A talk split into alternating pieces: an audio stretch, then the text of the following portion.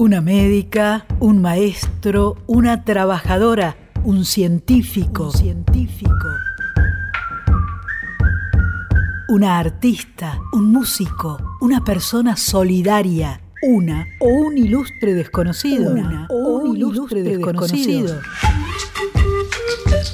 Esa gente necesaria que se vuelve el corazón de una comunidad merece ser reconocida y conocida en toda la Argentina. Radio Nacional presenta Premio Padentrano. Premio Padentrano. Reconocimiento a lo, mejor, de, nuestra gente, de nuestra gente. El sol sube las lomitas, ella va quitando nubes del cielo de los que sufren. Al volante de su camioneta 4x4 de marca inglesa y a los saltos por el ondulante paisaje formoseño de las lomitas, ella, Lila, podría parecer tranquilamente una hacendada, pero a los setenta y pico de años dedica su vida a 13 comunidades Huichí y Pilagá y siente una felicidad inconmensurable cuando está en la trinchera, en la lucha frontal con la adversidad. Solo se da dos gustos, un poco de chocolate de vez en cuando y siempre su música clásica, escuchada en un viejo tocadisco. Lila Avendaño, laica, consagrada, dedicó sus últimos años a misionar en Formosa fue una mujer de débil contextura cuya fortaleza radicaba en la esperanza y en la solidez de su fe. Lila ofreció a los nativos algo diferente. Su lenguaje en común fue el amor, aunque ella no hablaba su dialecto. Conoció a esas personas a través del corazón. Empezó su misión en la colonia Muñiz donde trabajaban mancomunadamente rabinos, evangelistas y anglicanos. La hermana dijo que se llevaban muy bien y que no hay debate religioso posible donde abunda la miseria. Ella mantuvo su obra con la renta de su campo y con donaciones de particulares. Quienes la conocieron y estuvieron cerca durante muchos años no pueden evitar emocionarse al recordarla.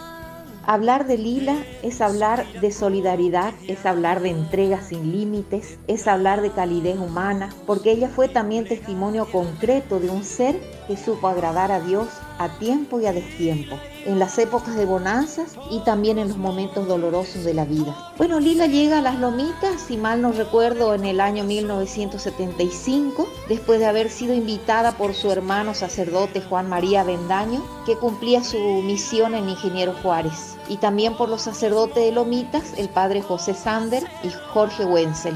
El objetivo era trabajar con los aborígenes de la zona. Nos contaba luego ella la felicidad que sentía el poder servir a los más humildes, a los que no tienen voz, como decía ella. Su alegría era tan grande como si le fueran a ofrecer el máximo cargo. Ella sabía muy bien a lo que se enfrentaba, lo tenía muy claro. En esa época la mayoría de los aborígenes eran indocumentados ese fue un trabajo arduo y penoso, pero no menor a toda la tarea faraónica, como fue la de recorrer diariamente todas las comunidades de la zona, porque había carencias de todo tipo, salud, alimentación, vestimenta y sobre todo Em, escuchar y ver tanto dolor en cada comunidad. Y bueno, desde el año 1977, en su casita rancho, crea un centro de promoción para el aborigen, así se llamaba. Allí las mamás aprendían costura, cocina y se daban clases a los niños, se les enseñaba la higiene personal y todo el personal que trabajaba ahí era donore, nadie cobraba un sueldo. Y bueno,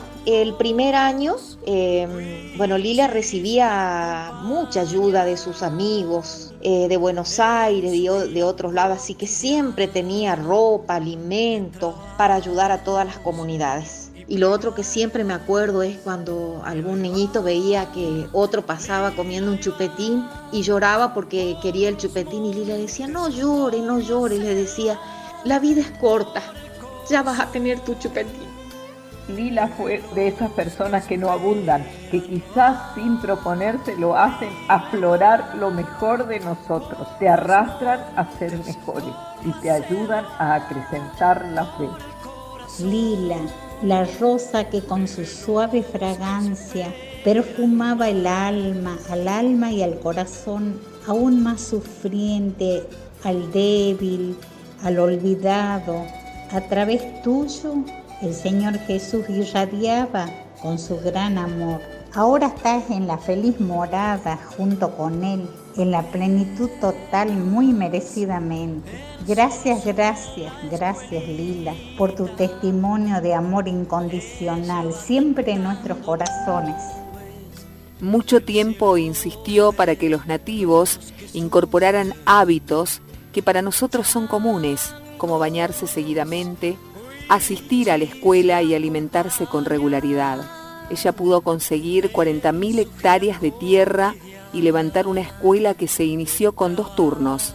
Los incentivó para que concurrieran normalmente a clases a pesar de que los maestros enseñaban en castellano y no en la lengua de ellos. También los motivó a que se relacionen con los blancos para poder acceder a una mejor calidad de vida y conseguir puestos de trabajo. Tejidos, alfarería, costura, confecciones de bolsos con fibras de chawar eran tareas destinadas a las mujeres de la comunidad, mientras que los hombres se dedicaban a alambrar, hacer perforaciones para pozos, cultivar y mantener las quintas, las artesanías eran vendidas en el extranjero y en la capital provincial a 300 kilómetros del poblado.